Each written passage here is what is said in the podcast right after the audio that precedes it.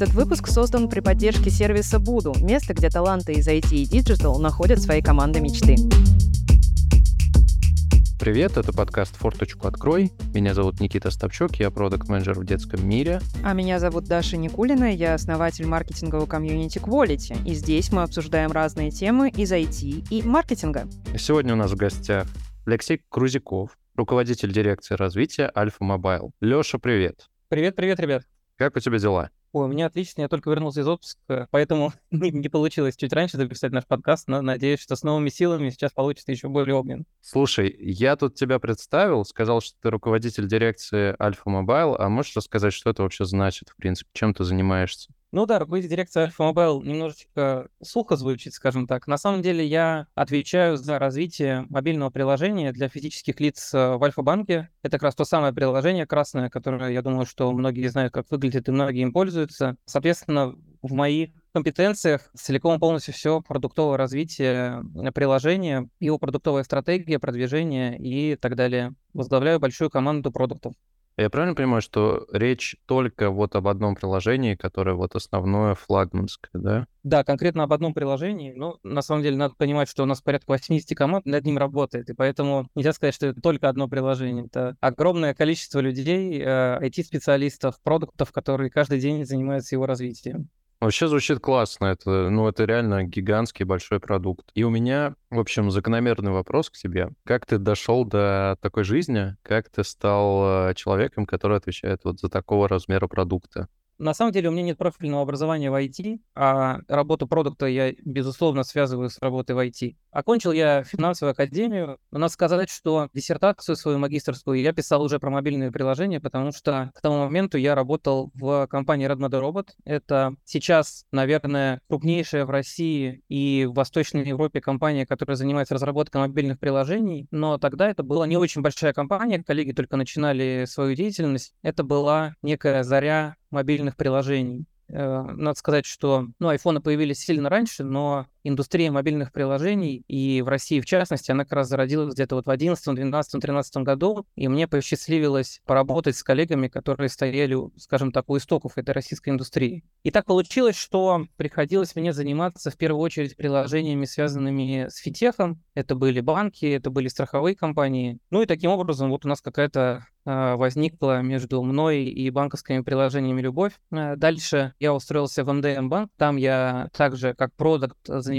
развитием мобильного приложения. Из интересного, например, занимался запуском мобильного приложения на Windows Phone. Достаточно большое количество людей э, пользовалось, по-моему, порядка 20% аудитории. Дальше МДМ банк стал э, Бинбанком, и, соответственно, в Бинбанке я уже занимался развитием целиком полностью мобильного приложения как э, CPO нашего приложения для физических лиц. Из Бинбанка я ушел, я перешел в Московский кредитный банк, где возглавил полностью подразделение Digital. Надо понимать, что подразделение Digital — это не только мобильное приложение, также туда входил и интернет-банк, и также я занимался интернет-эквайрингом. Прием платежей э, с карт э, в интернете. Кто не знает, что такое эквайринг, перезапускал мобильный банк, целиком полностью был полный редизайн, и начинки очень много поменяли, оптимизировали очень большое количество внутренних систем. После того мне поступило предложение возглавить, это назывался Tribe Digital в OTP банке. Это российская дочка венгерского банка OTP, самого крупнейшего банка Венгрии. Было не только мобильное приложение, там же мы еще занимались э, интернет-банком, банкоматами. Также был э, большой блок, э, который занимался платежами, переводами у меня в подчинении. Там поработал я порядка двух лет. Пришло новое предложение, очень интересное. Мне все всегда был интересен Альфа-банк с точки зрения своей внутренней корпоративной культуры. У меня и знакомых много здесь, и друзей. Хотелось прикоснуться к этой истории, и подвернулась прекрасная возможность. Получил предложение возглавить э, мобильное приложение для физических лиц. И сейчас уже порядка полутора лет возглавляю Альфа-мобайл в Альфа-банке. Делаем лучший мобильный банк в России, чем я, собственно, и горжусь. Примерно такой карьерный путь получился.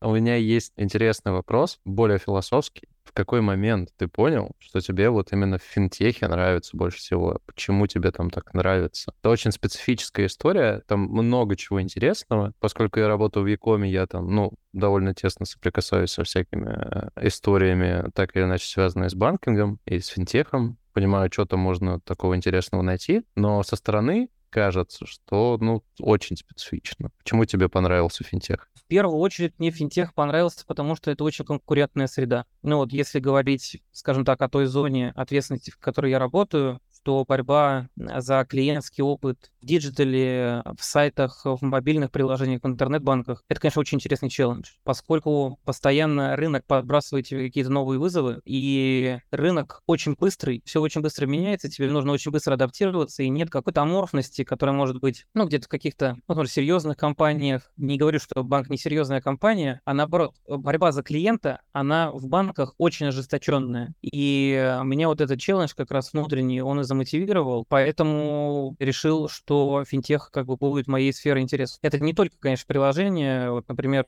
мир банковских карт — это прям отдельная история. Очень технически интересно все это работает. Надо сказать, еще в банковском сегменте у нас в России очень интересный регулятор, Центральный банк, который постоянно приносит какие-то новые сервисы, какие-то новые системы, которые мы внедряем. Это постоянный вызов. Конечно, он генерит огромное количество задач, ты просто не можешь расслабиться и стоять на месте. С одной стороны, у тебя есть регулятор, с другой стороны, есть конкуренты, и тебе вот в этой постоянном спринте нужно каким-то образом существовать и развиваться. И желательно обгонять всех.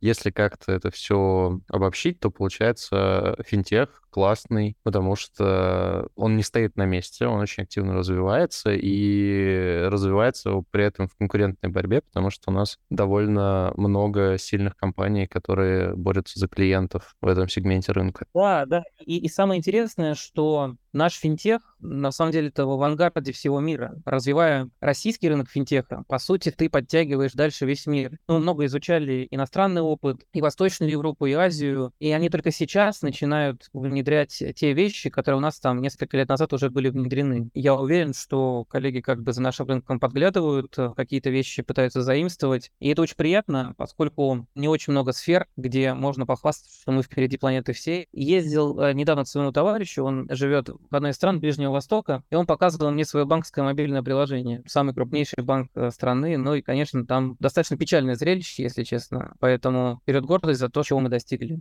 Следующий вопрос почему финтех э, в России в какой-то момент стал лидером на рынке. Очень много прорывных решений, очень много компаний, стартапов, которые потом переносили опыт какой-то российский уже в другие регионы. В России, в первую очередь, это, конечно, доступность интернета мобильного.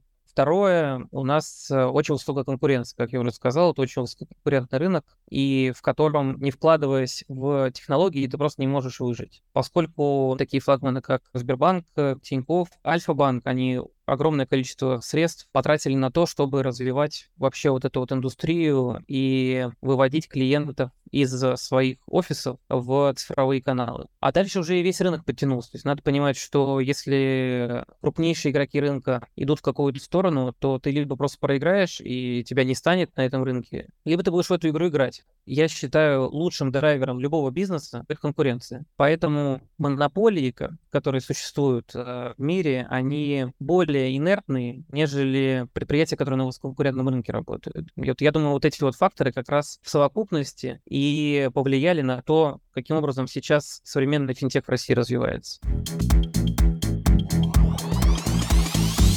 Давай тогда продолжая мысль. Вот ты говорил в целом про финтех, э, про крупных игроков, которые вкладывают кучу денег в развитие для того, чтобы оставаться конкурентоспособными. А вот ты заведуешь э, приложением Альфа-банка. Расскажи, как профессионал, какие вообще особенности у продуктовой работы именно над э, приложениями? Можно с примерами?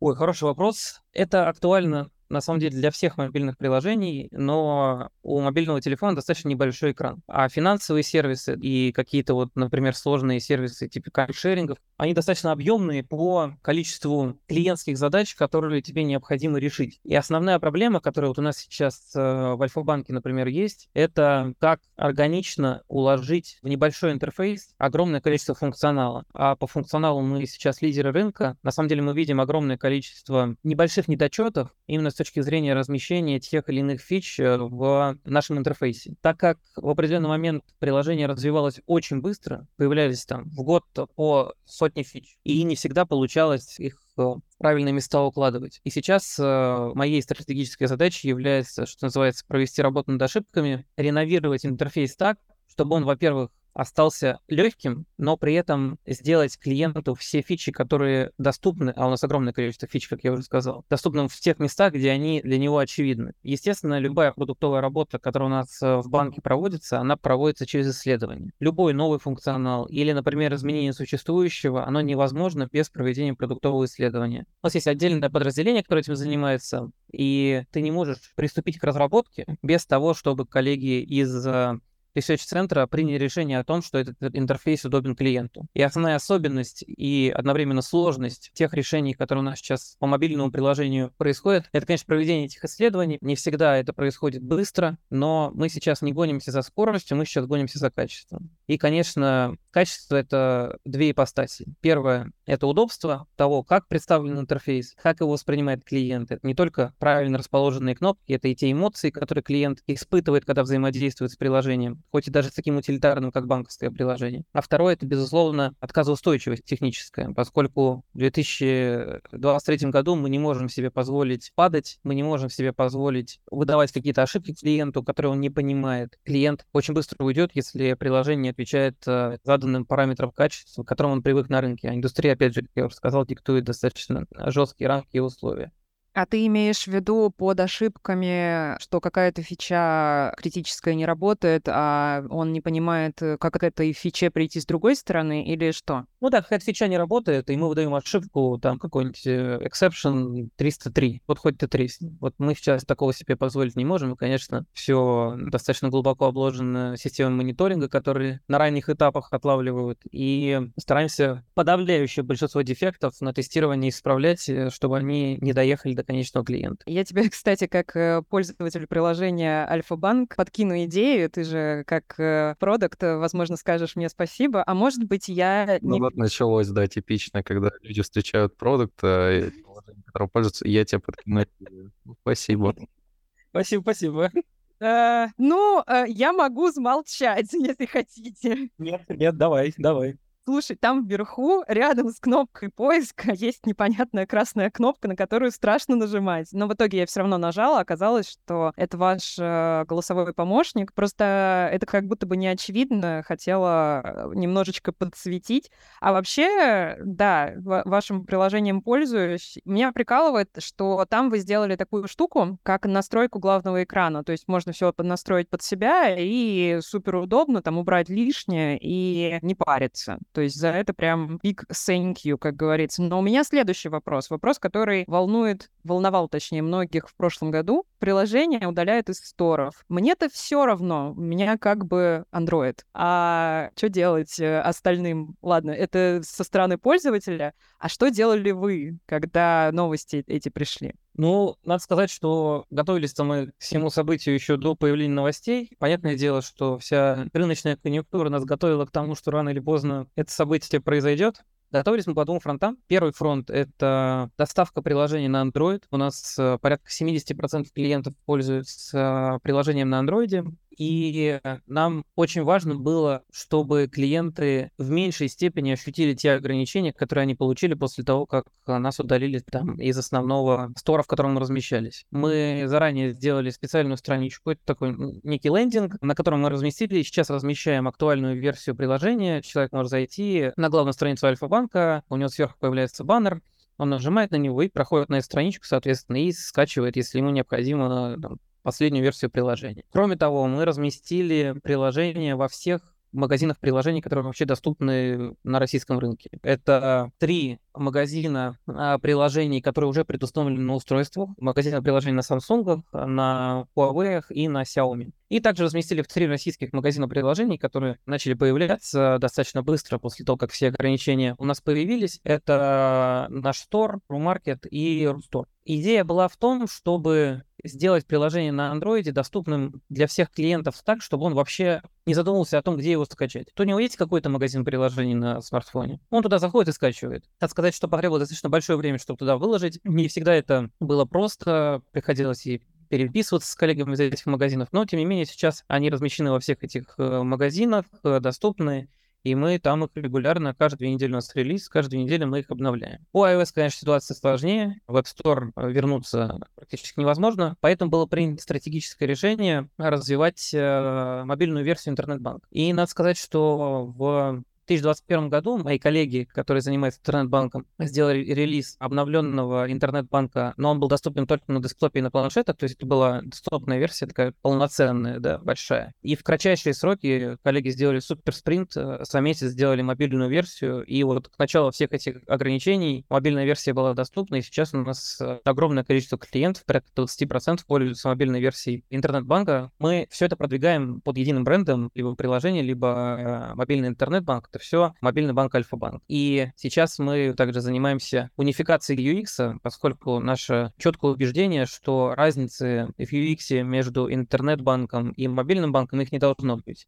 Вот такие вот две больших вещи, которыми мы занимаемся и будем заниматься в ближайшее время. У меня вот как раз ты на следующий вопрос ответил. Э, я же подготовилась, естественно, насчет того, какая команда занималась разработкой веб-версии мобильной. Слушай, а вот в тему про развитие продукта, может быть, ты какой-нибудь секрет расскажешь нам, куда вы движетесь, что следующее? Ты очень хорошую тему затронула про то, что главный экран в мобильном банке можно настраивать под себя, но я убежден, что большинство клиентов, и статистика это показывает, ты попадаешь в когорту примерно 3% клиентов, которые настраивают свой главный экран. И, безусловно, мы сейчас концентрируем на нескольких вещах. Первая вещь — это мы наш главный экран пытаемся сделать попроще. Ну, то есть надо сказать, что у нас сейчас достаточно большое количество виджетов на главном экране. Он э, не всегда в лоб, скажем так, решает задачи пользователей, и есть большая задача по тому, чтобы очистить его от чего-то ненужного, освободить его и дать клиенту клиенту больше актуальной э, информации о его текущем состоянии финансов, нежели, например, там что-то предложить, оформить и так далее. Мы работаем над э, достаточно большим для нас изменением UX на главном экране. Я думаю, через, что через какое-то время вы его увидите. Надо понимать, что большое количество исследований сейчас проводится, и через какое-то время мы представим обновленную версию нашего главного экрана, которая будет проще и чище. Слушай, ну проще и чище, да, но вот у меня тут возник вопрос, как у бизнес-заказчика, заказчика. У меня прямо сейчас перед глазами главный экран. Там есть сразу а, несколько виджетов, то есть там а, «позови друга», ну, извини за такой язык э, простой. Нет, все правильно. Это мы, мы называем это реферальной программой. Да, да, спасибо. Реферальная программа, акция, продукты, оформи новый продукт э, и, и все такое. В погоне за UX не заруинится ли бизнес-метрики?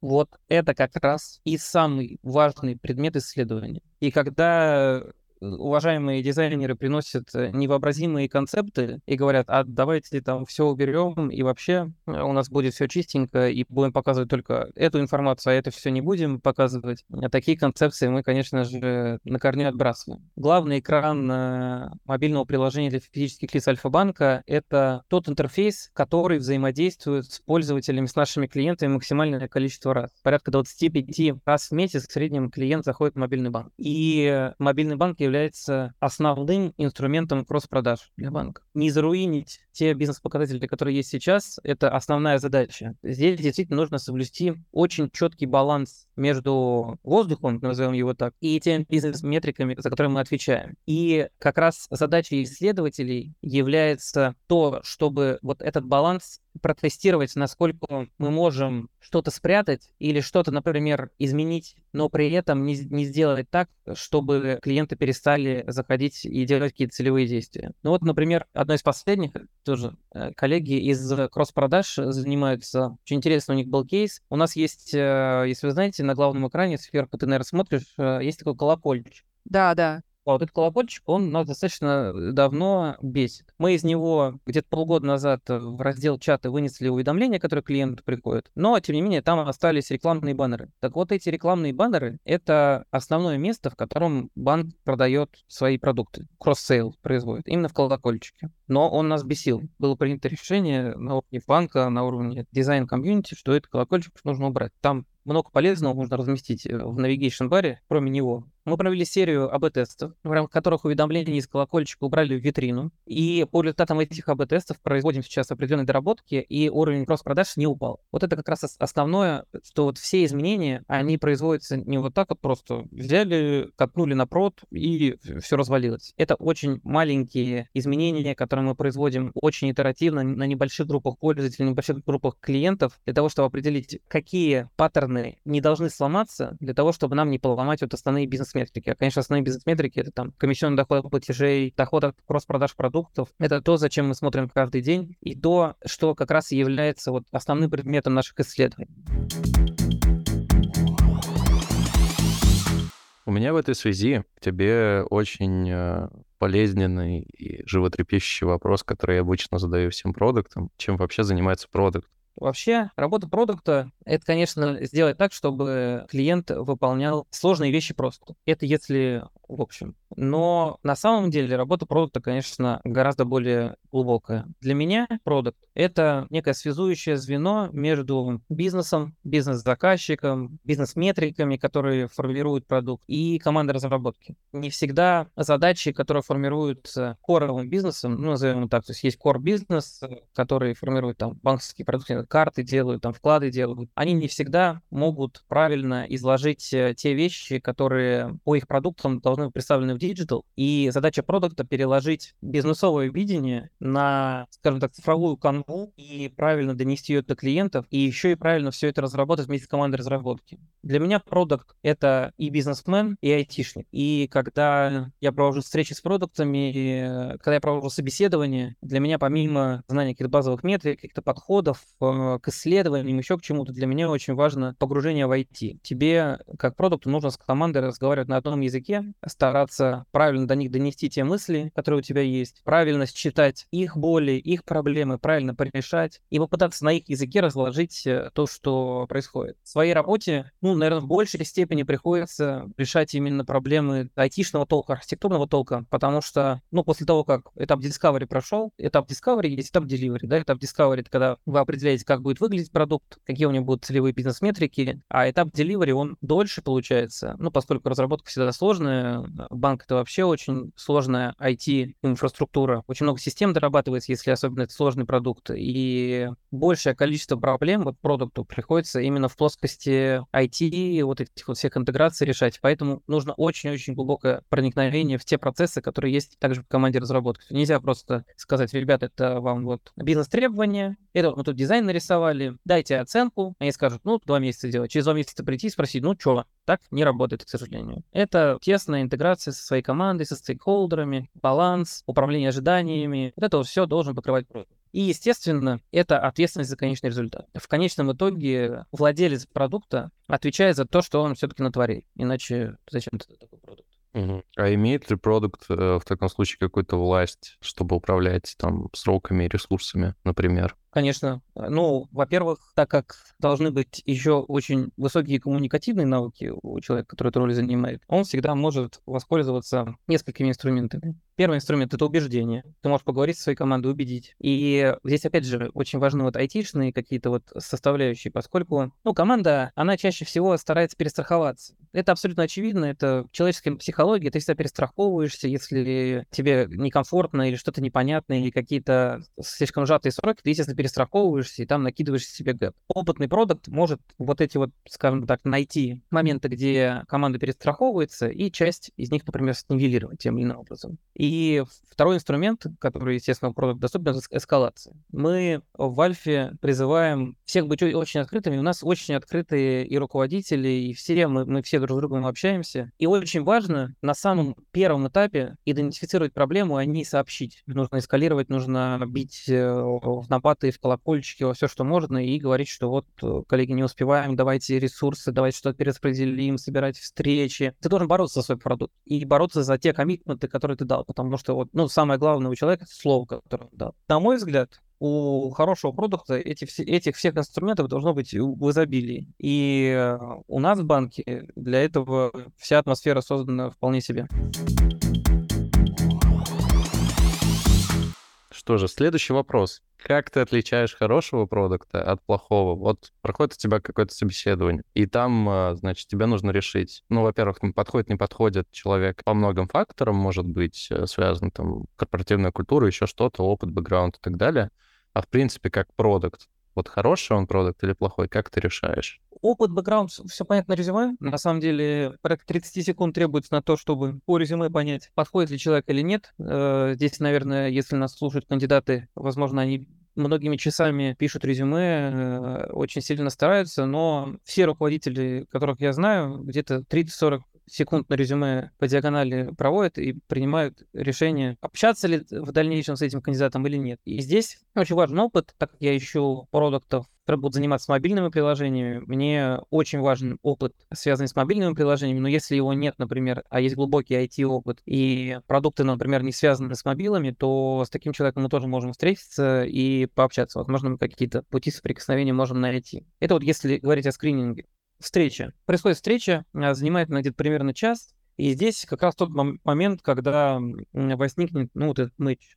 Встреча у меня проходит очень просто. Мы общаемся, человек рассказывает про свой опыт, э, я рассказываю про позицию, про банк в целом, отвечаю на вопросы. То есть это обычная коммуникация. Я не люблю такие прям, ну-ка, рассказывай там, ну, почему ты хочешь работать именно в нашей организации. Нет, ну, кому? Дальше задаю кейс, просто предлагаю человеку решить кейс. Он делает некую фичу в мобильном банке, и мы проходим этапы вместе с ним, какие специалисты делают эти этапы и так далее, и так далее. И каждый этап нужно раскрыть более подробно, что он как продукт будет на каждом этапе делать, как его будет контролировать, какие результаты должны получиться. И дальше мы обсуждаем этот кейс, и в ходе этого кейса понятно и то, как глубоко человек знаком с исследованиями, как глубоко он знаком, например, с бюрократией. Это тоже немаловажно в работе продукта, поскольку, естественно, банк большая организация и существует достаточно большое количество согласований. И если человек хороший в согласовании, это дополнительное преимущество. И, естественно, мы проходим по разработке по контролю команды, про то, как выстроить работу с командой.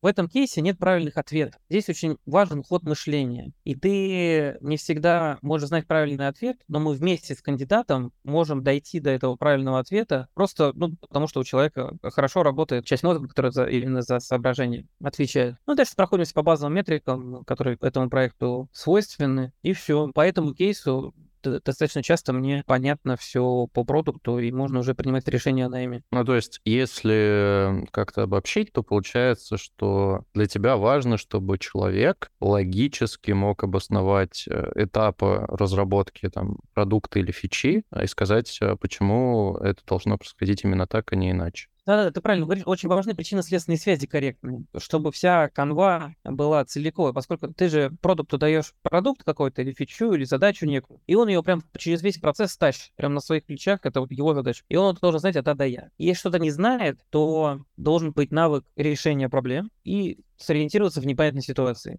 Мы не, не все знаем, я не все знаю, никто не все знает. Нужно уметь находить решение нестандартного кейса. А в проекте всегда возникнут нестандартные кейсы. Слушай, ну, на самом деле, это был предпоследний вопрос. Задам тебе последний, который мы задаем всем нашим гостям, и ты не исключение. Ты готов? Готов. Вот представь, идешь ты по улице, и вдруг ты встретил себя N лет назад, когда ты только начинал свою карьеру. Какой бы ты совет себе дал? Прикольный вопрос никогда в таком контексте не думал. Мне кажется, что я бы ничего не поменял. Вообще, то, что я попал в IT и то, чем я занимаюсь, оказалось моим призванием, ну, это было абсолютно не очевидно. Ну, то есть человек там финансовую академию окончил, э, вроде как менеджментом должен был заниматься, ну, классическим менеджментом, консалтинг пойти. И то, что мне посчастливилось тогда присоединиться вот к команде ребят э, в Redmond Robot, я бы ничего не поменял. Я бы сказал себе, что нужно быть чуть более упорным и чуть более напористым, поскольку достаточно мягкий я человек, и порой есть ситуации, когда нужно быть жестче. Были ситуации, когда мое мнение было правильно, но время было упущено уже, не, не смог какую-то задачу продавить, не смог свое мнение высказать, э, не проэскалировал. Вот те вещи, которые я сейчас советую продуктам, они же пережиты внутри. Это не просто какие-то там слова или из книжек каких-то умных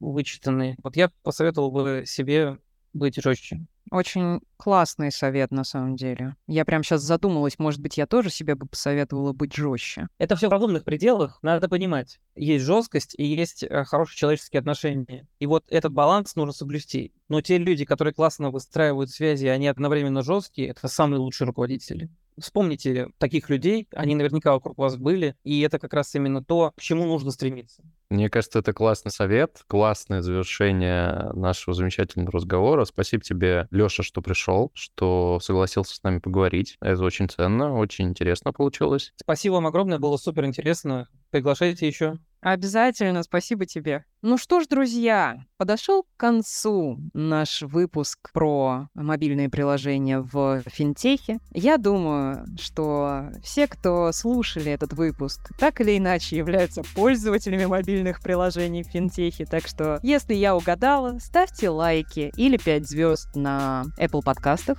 или follow на Spotify. Как говорится, что вам удобнее. В общем, подписывайтесь, ставьте лайки, не жлобитесь. С вами были Даша и Никита. До встречи в следующих выпусках. Пока.